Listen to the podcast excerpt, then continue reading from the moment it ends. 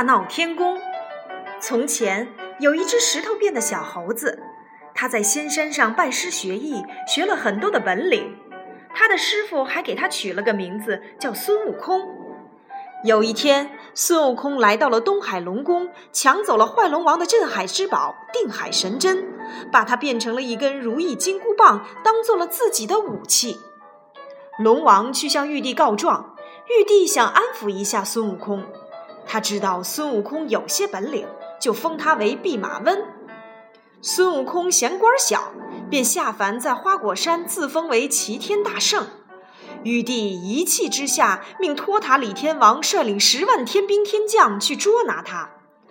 经过一场大战，天兵天将们全都吃了败仗，玉帝只得把孙悟空封为齐天大圣。一天，王母娘娘过生日，孙悟空偷吃了仙桃、仙酒和仙丹。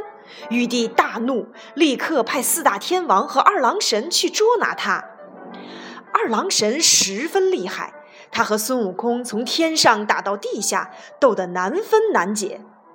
就在孙悟空一心和二郎神打斗的时候，一不留神，他被太上老君的金刚圈打中了脑袋。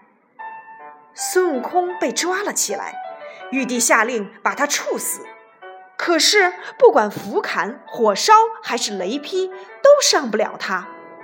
孙悟空又被投进太上老君的炼丹炉。结果，孙悟空反而练成了一双能识别妖怪的火眼金睛。孙悟空从炼丹炉里跳了出来，挥舞起金箍棒，把天宫砸了个稀巴烂。玉帝没办法，只好请如来佛帮忙。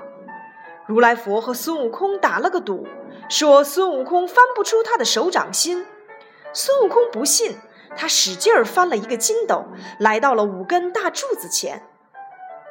那五根大柱子是如来佛的五根手指，孙悟空还在如来佛的手心里。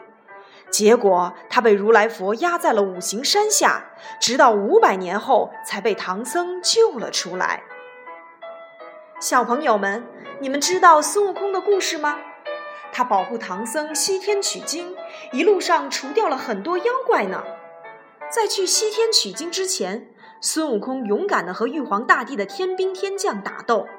虽然他最终被如来佛祖压在了山下，但是他那种勇敢的、不怕困难的斗争精神是值得我们学习的。